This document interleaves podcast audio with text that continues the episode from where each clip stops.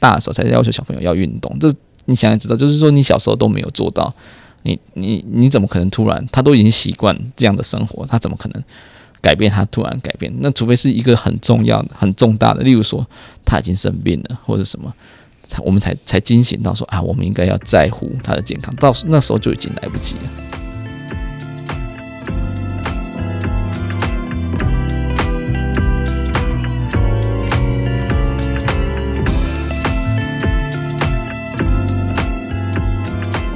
收听治疗师的便利贴，我是物理治疗师 Dami，我是职能治疗师佩莹。在这里，我们会用治疗师的观点跟您聊聊我们关心的日常大小事，与您分享我们的心得或发现。我们今天要来回复听众的留言。好，先来回复留言，看一下 Apple Podcast 的留言哦。因为我可能在，我是因为我们上一集的呼吁，所以最近的留言数有变多哦。好，我先来回复一个。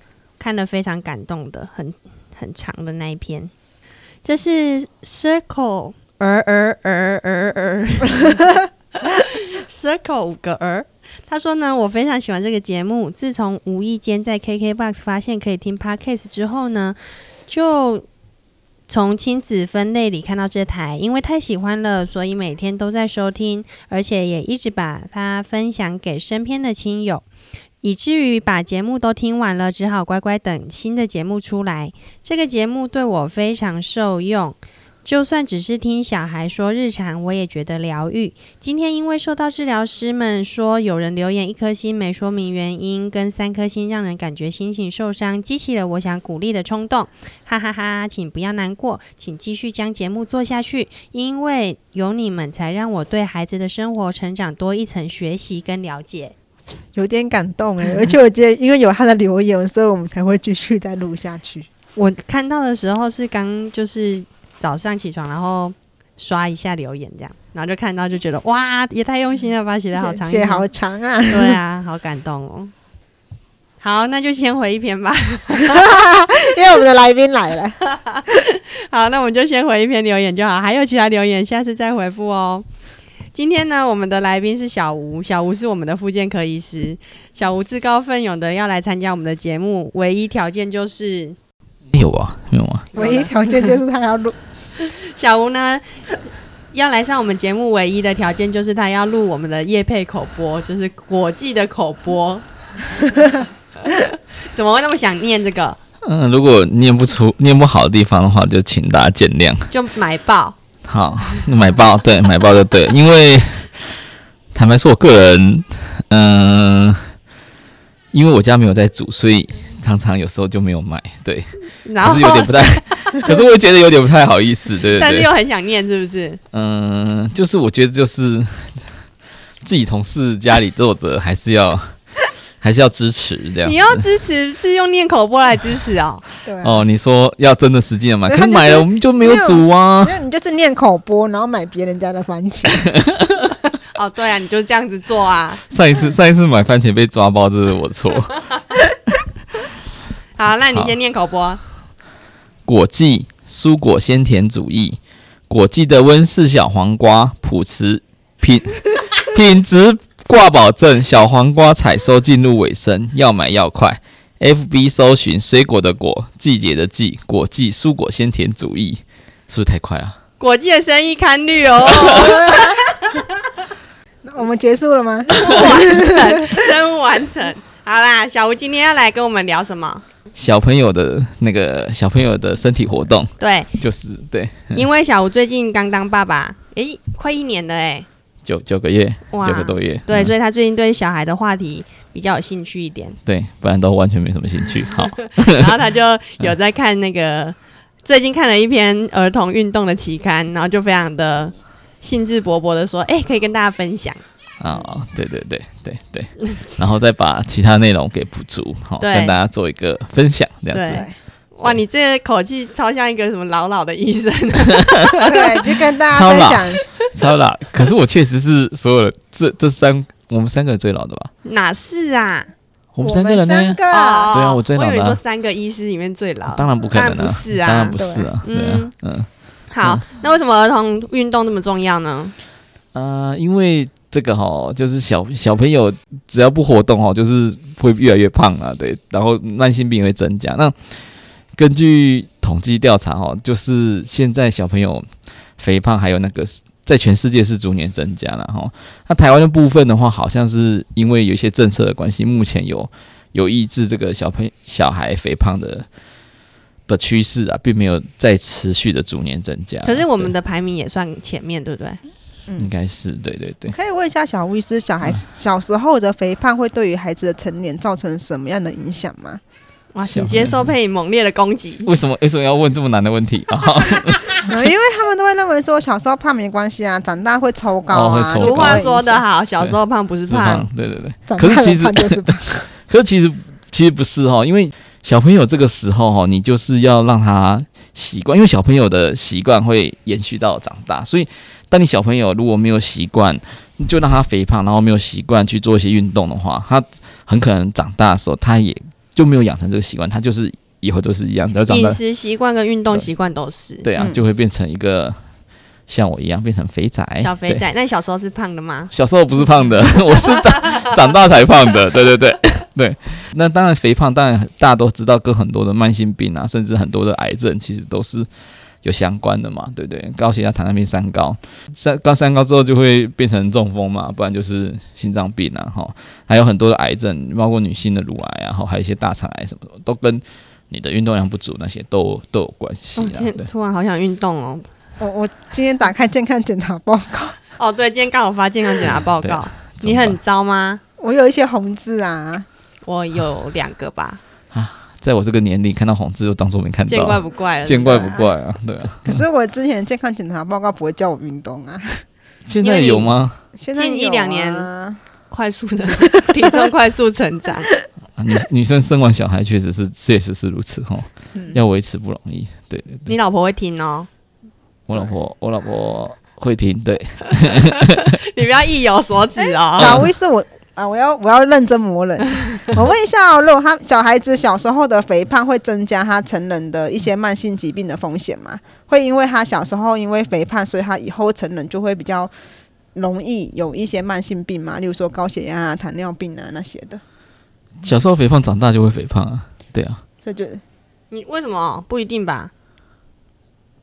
并没有什么小小时候胖，然后长大会拉高这件事。这件事其实是不对的。哦，你说没有没有抽高就变瘦这件事，没有这没有这件事吧？这是都市传说，是不是？对对对对，并没有这件事啊。就像我刚刚讲，就是说你小时候的习惯，如果你小时候就没有养成运动的习惯的话，因为小朋友是家长都知道嘛，小小时候是养成让你的小孩子养成习惯，是让他带到成人最最直接。你你小时候都没有在运动，没有在维护自己的健康的话，那你。长大之后怎么可能会想要？对，那等到你想要的时候，大概就是因为你身体已经有一些慢性的疾病了，嗯，所以导致你不得不正视这个问题，你才会那时候在考试考虑，哎，我是不是应该做点运动？那那时候就已经有点来不及了，对。可是现在的小孩好像运动量是比以前的孩子还要少很多，哎，对，对对对，就是因为宅文化。对，你想想看，就是在我们爷爷奶奶那个年代，你就算小朋友，你除了去玩之外，你没有其他的。放娱乐啊，你连电视都没得看。嗯、后来出现电视，大家就变成电视儿童。嗯，那、啊、现在又有手机，又有很多新奇好玩的，可以坐着，然后又让你觉得，又让小朋友可以打发打发时间，然后觉得很开心好玩。对啊，所以诱惑这么多，他们当然谁要运动 啊？对啊，就会就会就会减少这些身体活动。对对对，嗯，这应该是一个全球的趋势吧？对啊，因为因为山西产品的。大量的那个进展，进展，嗯，那怎么办？所以就是要靠大人要照，不管是学校老师或者是在托运中心，都是要，就或者是家长，都是要告诉小朋友这个身体活动、运动的。托运中心呢、啊，那么小就 说的说的也对，就是幼幼儿园那些都要让小朋友知道这些运动的运动的重要性。对对对，要怎么让孩子知道运动的重要性呢？看绘本哦，感觉又是静态的活动。用大脑运动，用大脑运动，应该还是要身体力行的，跟陪着他去动啊，对啊，感觉要耳濡目染呢，吼，就是父母好像也要先建立好规律的运动习惯。像像他们都会说要减少小朋友使用平板啊，或者是看电视、荧幕的荧幕的时间嘛。可是如果旁边的爸爸妈妈每天都在划手机的话，确实是有点那个。对啊，而且就是你丢那个 paper 给我们看的时候，我就一直看，他都一直在讲强调习惯啊，嗯、然后从小建立这种啊，我就想说啊，可是我们小时候就不是这样长大的、欸，我们从小就是看电视长大的。对啊，我们也没有建立这样的习惯，对对对对这样我们的小孩好像很看绿、欸。嗯，也不能这样说。可是有时候大家就是为了照顾得上的方便有时候，就是会把平板或者是电视给。就是你，例如说你自己有事情要处理的时候，或者是吃一顿饭的时候，你就会希望说啊啊，那你就在旁边好好乖乖的安静看电视就好，不要吵我。对对对。那要怎么改变？就是我们就是我们都知道哦，哦，我知道运动很重要，对，要运动。可是就要在怎么要在我们忙碌的日常生活中去安插那些运动的时间。因为像我们这种，那又是别的课题啦。我们今天讲儿童呢，我就我是说带着孩子运动的时间啊，或者是帮孩子安排运动的时间啊。因为你又不可能跟孩子说，哎、欸，走去打球，就他自己跟去打球，你一定要陪伴啊，然后或者是什么的。对啊，但是可能真的要遵从改变自己的生活方式。对啦，不过可以先讲一讲运动到什么程度才对孩子来说是够足够的运动嘞。我们讲讲。婴儿时期对，对，要讲的话都是要先讲从最小开始讲哦。那最小开始讲，可能就就是要讲的话，就是不能只讲说运动，因为一天就是二十四小时嘛。对于很小小朋友，在这二十四小时可以拿来做什么？第一个就是睡觉嘛，哈，然后就是醒着，醒着就分静态的活动和动态的活动这样子。所以这三个时间加加起来就是二十四小时。你说很小的孩子就是婴儿嘛，一岁以下的孩子，四岁以下了，嗯，四岁以下的孩子基本上。其实我们人就是因为小朋友所需要的身体活动会比大人还要多，嗯，他需要的睡眠时间也会比大人还要多。我们正常人是八八八嘛，一个是休息时间，大人还有上班的时间，然后还有很多其他的事情，然后我们所需要的生活那个所需要的运动时间也没有，相较之下没有这么长啦，睡眠时间也没这么长，所以我们还会有很除了这两个时间之外，还会有很多其他空余的时间，因为你要你要工作养养活自己啊，嗯、要养活你你的小孩呀、啊，就要赚钱这样子。对，可是对于小朋友呢，他需要二十四小时，他拿来塞这些时间，大概就足够。所以就是说，如果小朋友你睡觉他睡得不够，一岁小朋友他又没办法沟通，他怎么可能醒来的时候会很有活力的在那边动？所以这个睡眠和他醒来之后愿意活动的时间，这些都是都是互相影响的啦。所以小朋友的状况的话，就是你要全部一起看这样子，所以。二十四小时都要帮他分配好，就是几个小时要做什么，几个小时做什么。那 WHO 的建议的话，就是把那个二十四小时分成三个、三个、三个八，没有三个八啦，哦、就三个、三个才是三个八，三个不同的部分嘛，哈，一个是睡觉、嗯、啊，一个是身体活动的部分嘛，哈，那另外一个是静态活动。静、嗯、态活动的话，可能就是共读啊那些，哦，对对对，你也不可能共读八小时吧？对啊，你受得了？对 所以，所以大概就是。就是我们先从一岁以下开始讲嘛，哈，对，那我们先讲睡觉。睡觉的话，大概就是说零到三岁的话，是希望睡眠时间可以到达十四到十七个小时。零到三个月，对，零到三个月，对，每天要睡十四到十七小时，是累积起来的啦。对对对，就是分小段，嗯，对的。当然当然不可能一次睡这么久啊，对。我一次睡那么久就开心啊，妈妈就开心，对啊，中间一定会起来要奶、讨奶喝啊，对。大于大于三个月之后的话，也也要有十二到十六小时的睡眠哦。那中间要有睡觉，这样子对。嗯、那另外的话，那就是睡觉的部分。那事实上你就知道，就是说小朋友睡觉的已经其实已经超过一半了，超过一半的的时间都在睡觉。对。那剩下因为婴儿大概也没有办法说，哎、欸，叫他起来什么什么，他在 在睡的地就是就是整趴着嘛，哈。大概就是说。就是很建议，就是说醒着的时候要给小朋友练习趴的时间，然后这就所谓的嘟嘟时间，然后最起码要趴三十分钟。虽然说不建议趴睡，但是醒着的时候要给他练习趴这样子。对，练习抬头啊，哈，脖子才会比较比较硬啊。对，还有身体的肌肉啦，对对对，还有脖子躯干啊，躯干背干练习。对，其实这度度时间就是让孩子就是趴着去从事任何的活动，例如说趴着玩玩具啊，或者是就是让他趴着，你跟他孩子一起去玩啊什么的，或者趴在你身上，对对，对，很亲密，然后有眼神互动、表情互动，也是都算在里面。爬在球上也可以吗？爬在球上也可以啊，可以啊，不要摔到就好了。对，我们就很喜欢让孩子趴在球上或滚筒上。明明小时候，我就是会让他趴在我的腿上，然后我就会让他玩类似飞高高的游戏，就很像滚筒。嗯，对，然后很像 很像什么动作，就是脚会弯曲，然后伸直的那个、就是、小飞机。对对对，搭飞机的大飞机的动作，然后我就会跟他玩，嗯，然后。有时候其实我们也会让他趴在我的肚子上面，然后会看着他，然后就是可以增加我们的一些眼神的互动啊，跟亲子的互动，然后孩子也可以运动到。有时候孩子只是趴着，然后挥动手脚，挥动手脚，那其实也是一个很好的度度时间的运动。对啊，你小孩现在就是经历这个事，哎，没有，没有，他已经，他已经，他已经那个，他已经可以。抓的东西站起来，是是没有啦，就是扶着墙在稍微走而已。对，那、嗯那、另外的话就是说，不希望小朋友静态活动的时间太长了，因为刚刚讲到，就是说，你除了睡眠之外，还有动态活动，剩下的时间大概就是静态活动。但是静态活动也不要让他一次太久。例如说，你去外面一整个白天，就是把把小朋友放在婴儿车上或抱着他，你抱着或是放在婴儿车上，那基本上就是宝宝限制了他的活动。对对对，那。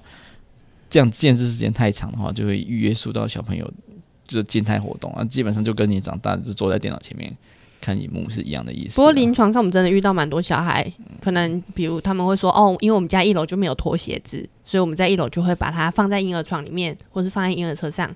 要不然就是做生意的人也很容易，就是就是把它固定在某一个地方，然后就真的活动量超级少，这样。应该还是要让他有一个空间，对啊，你就设一个空间出来，让他让他趴嘛。婴儿床大一点，对啊，或者是一些围栏围成一个区块，让孩子在就算不大，他至少。因为活动自如，至少要活动自如。他想爬就爬，他想站就站。就他两三倍大应该就够了吧？对啊，也不用到真的很大。对，就是不要绑在位置上。完全绑的，对对对。有时候出远门，对不对？在车上 塞车的时间也不止一个小时。对啊，对啊。所以有时候我觉得还是很难的，不一定。但是不要每天都这样啦，就是说至少至少这个都是。不应该常做的。我觉得就是至少你空间规划的时候要想到这一点，嗯、但是每天当然不可能说我们固定哦计时开始就让他活动超过一个小时就要把每个对啊家庭活动一定有其他的不一定的行程，嗯、但是至少你在空间规划上你不应该是让孩子在一楼的时候就坐在定点，嗯、或者是你没有规划一个让他爬行或是让他探索的区域，这样子就会大量的剥夺掉他的行动。嗯、我自己是。像例如说，我们周六日，因为我爸妈在南部嘛，哈，如果六日要回去的话，一定的嘛，长辈一定总是想要看孙子啊，对。那如果又塞车什么什么什么，你在车上确实就是会待比较久。可是这个就我觉得就比较没有办法。对啊，那没有关系啊，又不是每天。我觉得偶尔，而且苗栗又没有很远，嗯，只是要出国。没有没有，今年没有得出国，所以就没有这个问题。就苗栗国啊。对对，还要换护照哈，对，比较麻烦。对对，哎，所以我还是有在出国的。对啊，你们都没有在出国，你们苗栗国有在开这种玩笑吗？嗯，我高中同学好像比较少。对对对，可是我猜我这样讲，他们应该也不会生气啦。哦，应该不会，但是也不觉得好笑吧？就不觉得好笑，长辈应该是不会，长辈当然是不会啊，不会开这种玩笑。对对。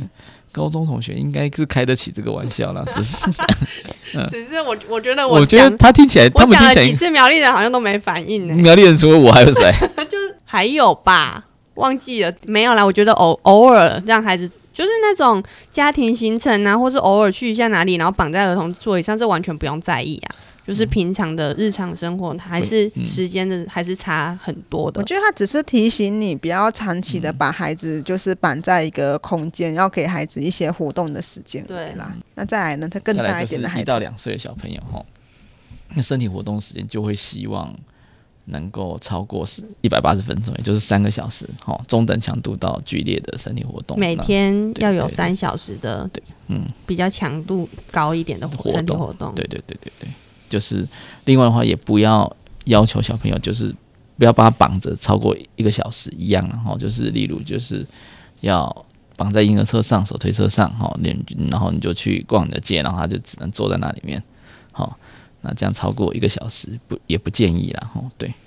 那荧幕的话，从不管是零到一岁或者一到两岁，基本上都是不建议不建议宝宝去看荧幕的，然后对。为什么？会就应该说是不管是电视荧幕或者是平板，他们都是比较高强度的一些声光刺激，而且它是比较被动的，就是我就是接受那个声光刺激。那如果你是可以跟孩子互动的，例如说我们去视讯跟孩子互动的话，那又会比你只是看电视还要好，因为他们有研究是说，为什么孩子的社交技巧会这么弱，专注力会这么弱，是因为他们都是被动的去接受很高强度的声光刺激，而且那些电视的声光刺激或者是电动的声光刺激是。比较能够去立即去满足的，有些时候孩子甚至是不用思考，就是就可以一个就是被动的去接受那些很强的声光刺激，满足他们想要去追求刺激的需求。所以当孩子长期都是那么快的去满足的话，他们当然就没有办法静下心来去跟去去看书，或者是从事静态的活动，或者是跟人家有一些的互动。对，所以有研究是说，为什么看电视啊、玩电脑游戏啊，会让孩子的社交技巧越来越差，或者是专注力越来越差，并不是只是那个山西而是因为在孩子看电动、玩电动的时候，会减少跟人互动的机会，时间被取代掉了。对，这跟刚刚说的那个时间规划的比例其实也是有关系的。嗯嗯，对啊。另外的话，睡前看荧幕也是，也是会让小朋友不好睡。会减少睡眠品质，就是他有建议到，就是说你你睡前绝对不可以让，就算比较长大，你睡前也绝对不可以让让他去看，对，玩看看电视或我觉得这个在大人身上也很也很也可以很理解啊，像是我们睡到前面就很累，但是为什么还可以划手机划到一两点？因为我们就是一直被那个很强烈的声光刺激刺激着，然后让我们的神经都处于比较警醒的程度，对、嗯、对。那他有提到，就是说你要怎么减少那个话，就是说你的房间就不要摆电视啊，对，对，你的房间就不要就就电视就摆客厅就好，直接根除，想看都没得看。对对对，可是我们现在还有手机啊，我们又在进化了，对，所以所以人类又在进化，所以这个建议。这个建议还是没有办法完全有点过时了。对啊，就是就是把手机没办法，所以叫你不要买手机嘛。啊，手机怎么可能啊？也不可能。对啊，对啊，对啊，也不可能不放回放进那个。对啊，对啊，嗯，哎，所以所以就是就是用意志力，对啊，去跟可能还是对看，对对对，嗯。那那个刚刚说要有中等强度的活动，怎么样叫中等强度呢？强度强剧烈。嗯，中等强度就是，如果以比较大的小朋友的话，因为小朋友大概没有办法跟你表示他大概的强度，你大概只能用靠观察，就是他大概呼吸会有点比较急促，对对对，嗯、那心跳会比较快，讲话会比较吃力的那种运动强度，嗯、对对对，嗯、我们都会说有点喘，但可以讲话，对对对对，对对类似这样可以，那大概就是中等强度，那。剧烈的话，大概就是话都已经快讲不出来，对对对，嗯、那个就大概就叫叫做剧烈剧烈的身体活动，对对对。嗯、啊，那身体活动要三小时以上嘛，哈，那睡眠的话，大概就是希望一到两岁还是希望有十一到十四个小时啊，大概就是还是大概要有一半的时间，就二十四小时里面要有一半的时间在睡觉，哦。啊，我觉得这个睡觉跟那个身体活动，我觉得在我小朋友就还蛮明显，他如果没睡饱。他醒的时候，他就是比较闹，而且他比较不愿意自己玩，嗯，他比较希望你抱或者什么，他就比较不愿意从事所谓的动态活动。所以，我真的觉得对小朋友来讲，睡眠会不会影响他白天的行为？这个真的是还蛮明显的。对，情绪也跟睡眠有关，嗯、然后他的行为啊，他愿意去探索环境，也跟他的情绪有关，所以就间接的就跟睡眠有关。对啊，对啊，所以，所以你先从，我觉得是确实是可以先从小让小朋友。睡好，那他醒来之后，他就会比较愿意从事一些活动。活动对对对，从、嗯、这个开始去做。对，因为他如果真的很累，他也只愿意醒，就是就算醒了，他也只愿意躺在那里，就是稍微稍微，或是对啊，哭哭一下，闹一下而已，情绪会比较不稳啊。嗯，对。目前的研究哈，就是说睡眠时间确实对健康的影响是很大的。然后就是说，睡眠时间如果不够的话，跟小朋友的肥胖其实是还有心理心理健康其实是有相关。对对对，那就像我刚才讲，就是说，如果小朋友他睡眠不够，他醒着的时间他就比较不愿意从事一些比较剧烈的动作，因为他觉得累。对，那所以这些都会跟他的情绪啊，跟他不愿意执行或身体活动，跟他的肥胖，跟他的认知发展那些都是会有会有相关的哈，这个是有证据的研究。另外，大家也有提到，就是说，他如果睡眠不足的话，白天的时候他就不愿意执执行一些比较需要身体活动的、比较累的活动，所以他就会只把时间，因为他像你很累的时候。你就算醒着，你想要做什么，你就只会想看电视。你不会想很累的时候，走，我们去健身房。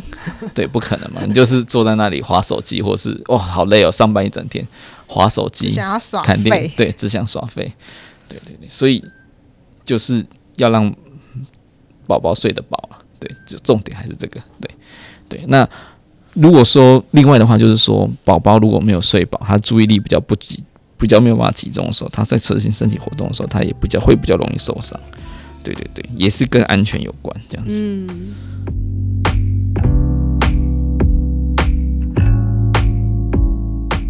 再更大一点，大概就是三到四岁嘛。对，三到四岁的话，大概一样啦，就是希望可以进行那个，就是三到四岁的话，WHO 有有他的建议啦。哈。那另外的话，你去看那个。美国那边，美国也有美国他们那个对于美国美国美国对于身体活动的建议的话，最小是学龄前就是三到五岁。好，那 WHO 对小朋友的身体活动，那身体活动的部分的话，它所以我们觉得这段时间可以三到五岁可以一起来看的哈。从睡眠开始的话，大概就是希望睡眠的时间有十到十三个小时。好，那另外的话就是要让宝宝，如果让小朋友。可以开始有规律的睡觉时间，还有起床时间，哦，就是所谓的可能要给他一点睡眠仪式，然后这睡眠是应该是很早就要给给他了，但是你要给他让他有那个规律的时间睡眠和起来，因为可能婴儿的时候他是他是睡睡醒醒嘛，饿了就醒来要喝奶啊，他对他来讲没有没有日夜，可是慢慢的就是其实从小你就要让他有。尽量去调整有规则、规律的时睡眠时间、起来时间。当然，就是说你从小的养成的习惯的话，才能带到大，而不是说哎，小朋友运动不重要，他到大的时候才才要要求小朋友。那在大的时候才要求小朋友要运动，这你想也知道，就是说你小时候都没有做到，你你你怎么可能突然他都已经习惯这样的生活，他怎么可能改变？他突然改变，那除非是一个很重要的、很重大的，例如说他已经生病了，或者什么。才我们才才惊醒到说啊，我们应该要在乎他的健康，到那时候就已经来不及了，对啊，所以你应该是让他小时候就养成这些习惯的话，就是所花费的心力会最小啦，对，因为他从小都这样做，他就他就认为从小就是这样做是对的，所以他自然而然养成这个习惯，就不用花很多的力气去纠正他，去强迫他这样子，对。那另外的话就是。运动的话，当然就是身体活动的话，都希望一样，就是希望可以超过一百八十分钟。那其中至少六十分钟是中等到剧烈的身体活动，这样子。每天一小时，欸，诶，对，每天一小时，对。不知道多少孩子有达到这个标准？嗯，其实小朋友，你我我我觉得，如果我自己看啦，因为我小朋友还没这么大，我的感觉就是，你把他带出去。他就啊，然后那时候其实就在做，对，他们去公园玩，对对对对，你不用叫他，你不用特别去叫他那个，你只要把他放出去，就是有点类似从笼子里放出去那种 感觉。不要，只要不要把他绑住，他对对对，就够了。就是从笼子放出来，他就 他就。他们在家里在那边跳上跳下，跳沙发，跳什么？哦，那个也很，其实也蛮激烈的。对啊，对啊，妈妈也蛮真的好像主要就是电视跟三 C 抽离掉。对，就会量就大，对大对，因为孩子的活动量本来就是大的，啊，他们本来就有他们天生的活动量的抒发的需求。对，这边这边有强调，就是说中等强度到剧烈强度，就是说你不要让不要觉得就是说，嗯，我有时候我们对于老人老人家或大人会觉得就是说，怎么流汗的啊？对，等下感冒，对对，或者是说我们觉得说。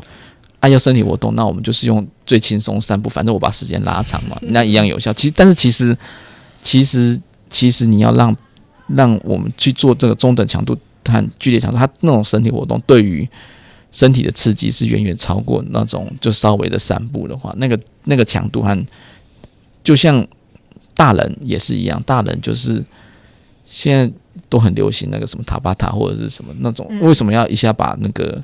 强度拉到这么高，其实你把强度拉上去，其实它对身体的刺激有时候其实会比比你都是做比较静态，就是比较轻松的活动，然后持续很长时间，会那个刺激量其实其实会对身体的帮助，其实某些某些地方的帮助会更大啦。对对对对，所以才会有后来这些所谓的间接性的运动，就是要让希望你把强度做上去，但因为你强度做上去，你没办法维持这么久，所以它就会变成用类似用间接性的间接，就是中间会掺杂很去一些休息时间这样的方式。对对，嗯，所以。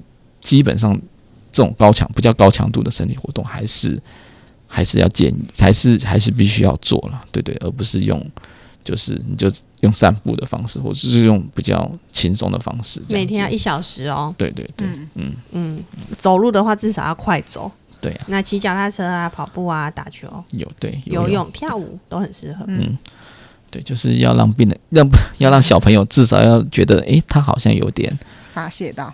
热热的啊，呼吸对，呼吸有比较急，有流一点汗这样子。嗯嗯，对。我在看那个小巫医师给我的期刊里面，他有提到说孩子的阻力训练或者是激励训练。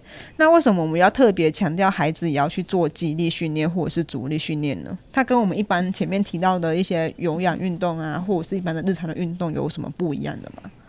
嗯，有氧运动当然是主要的功能是在于。提升提升小朋友的心肺功能嘛，好、嗯，那激励训练的话，主要是增强一些肌肉的，主要它 focus 在肌肉的强度还有肌肉的耐力。对，那它好处是可以减少一些不必要的运动伤害啦。对对对，那以前传统的观念会觉得小朋友不太适合做肌力训练，因为肌力训练做了容易受伤，会长不高。嗯，对啊，以前都说会长不高。长不高。对对对，因为确实也看得到一些就感觉。有练的全身是肌肉的小朋友，他确实都长不高。可是其实那个是很狭隘的那个肌力训练，就只说，哎、欸，真的一定要一定要像我们大人做重训一样，像那个某些网红，就是就是馆长啊，对对对对。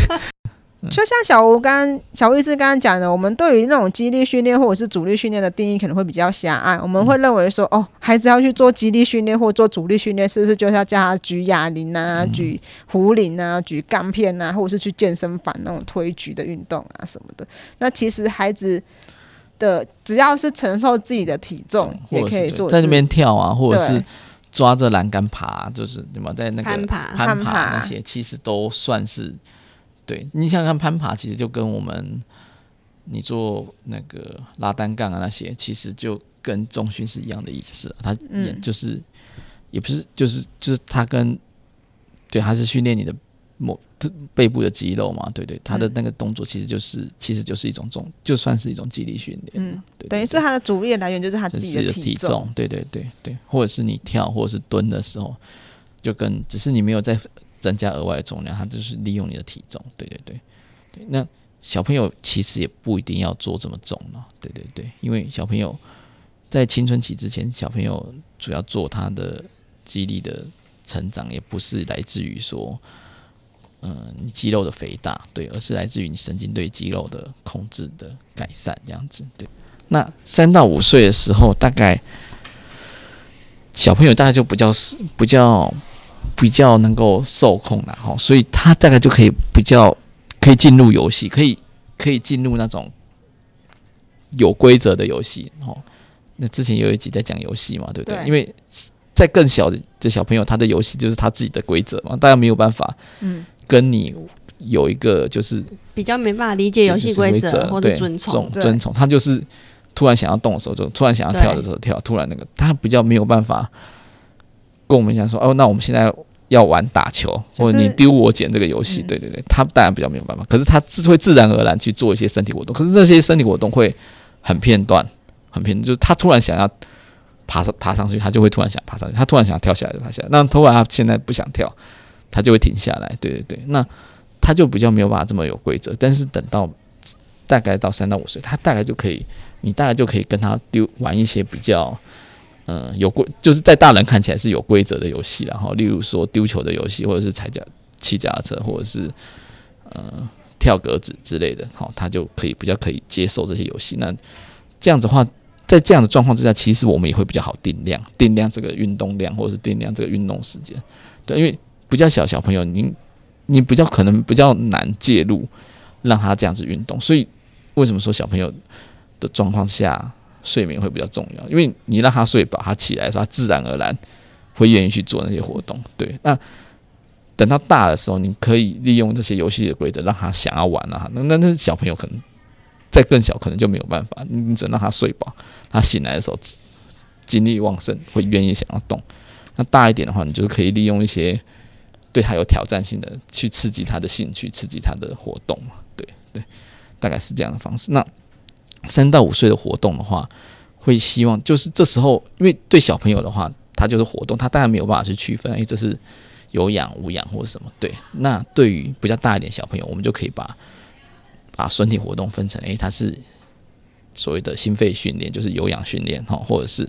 肌力训练，好，还有一个很重要的，对小朋友来讲是骨骼的强度的训练。对对对，那个一般我们大家的观念，大家就是运动分有氧无氧嘛。好，一一种就是心训练心肺耐力，一种就是训练肌力肌力肌力的嘛。大概两种。那骨头其实所谓的骨头强化的训练，其实它也是同时有可能是有氧训练，也可能同时是肌力训练。对它。其实是融入在两个里面的啦，吼，它，但是那些活动会对骨头容易对骨头造成刺激，吼，那什么什么什么动作会让骨头造成刺激？简单点就是沉重嘛，或者是有一点点的轻微的碰骨头的碰撞啊，吼，那所以你可以想象，大概就是一些跳啊，吼，跳跳跳，或者是嗯有。轻微的撞击啦，或者是轻微翻滚，然后让骨头有稍微受到一些压力，这样子。因为小朋友骨骼发展是很重要哈，因为因为小时候那时候才会才会认才会有一些是增加骨密度，对对对对对，增加骨头的发展，增加骨密度。比如说跳，然后上手的部分，你可能小牛推车，让他手手撑着走，对对对，让他承重，对，让肢肢体有承重的机会，对对，因为。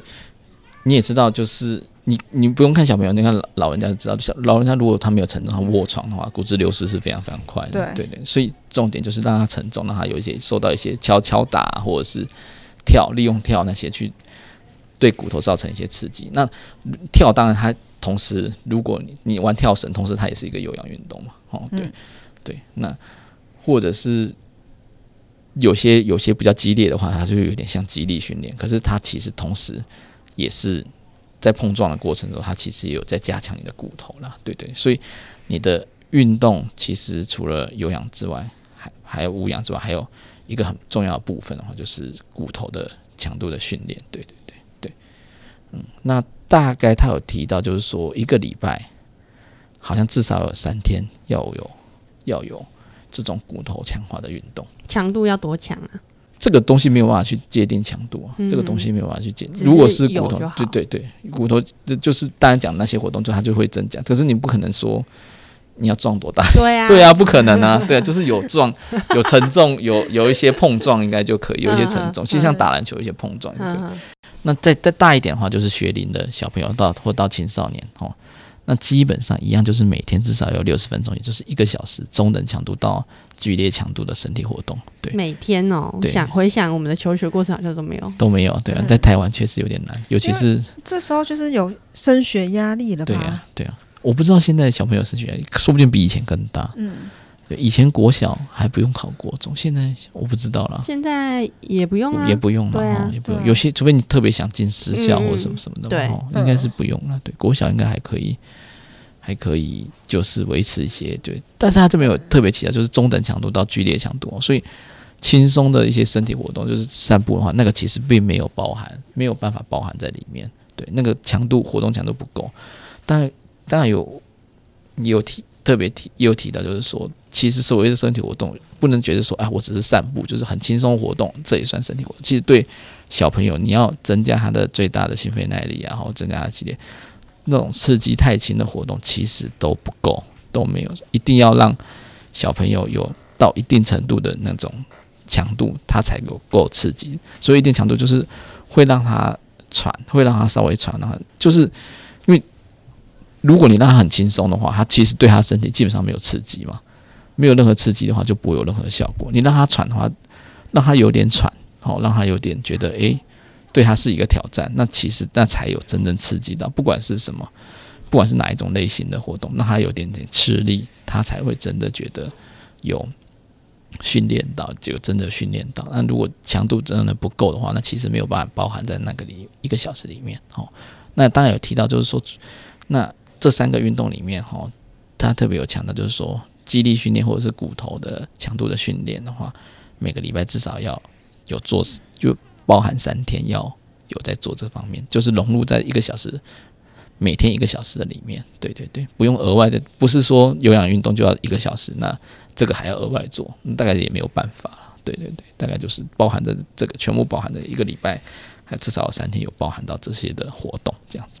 所以简而言之，就是活动量量要足够。那我们今天就很明确的把活动量到底要多少讲了讲出来了，然后嗯、呃，活动的类型。就是包括了有氧、无氧，诶、有氧、激励，然后很重要的一个就是骨骼强化的的活动，就是希望大家可以注意，然后提供孩子足够的运动量。主要我觉得比较简易实行的，就是把他的三 C 产品使用的时间减少，对，好像就可以增加他的运动量了。然后不要限制太多，就是要让孩子至少要。我觉得要进入到一个可以运动的空间，然后让他去自由自在的去活动。对，然后小吴医师也告诉我们，就是运动很重要，但是运动的类型也很重要。就是并不是说我们带他去散步，每就是就是可以就是算是一个很好的运动，因为那是我们喜欢的，不是小孩。对，就是运动的强度啊，不只是时间，就它的强度、它的品品质，还有它的类型也都蛮重要。我觉得是很棒的提醒，而且是很值得注意的，因为。可能真的很少有小孩可以达到这个强度。其实我记得以前他们就问我说：“你有没有运动？”我说：“哦，有走路。”就翻白，好像老人哦，这老人才会说：“啊、有，我都有在走路。”对，都有在走路。对 对对，怎么办？我们已经这么老了。对啊、嗯，有在走路，就是今天今天达标达标。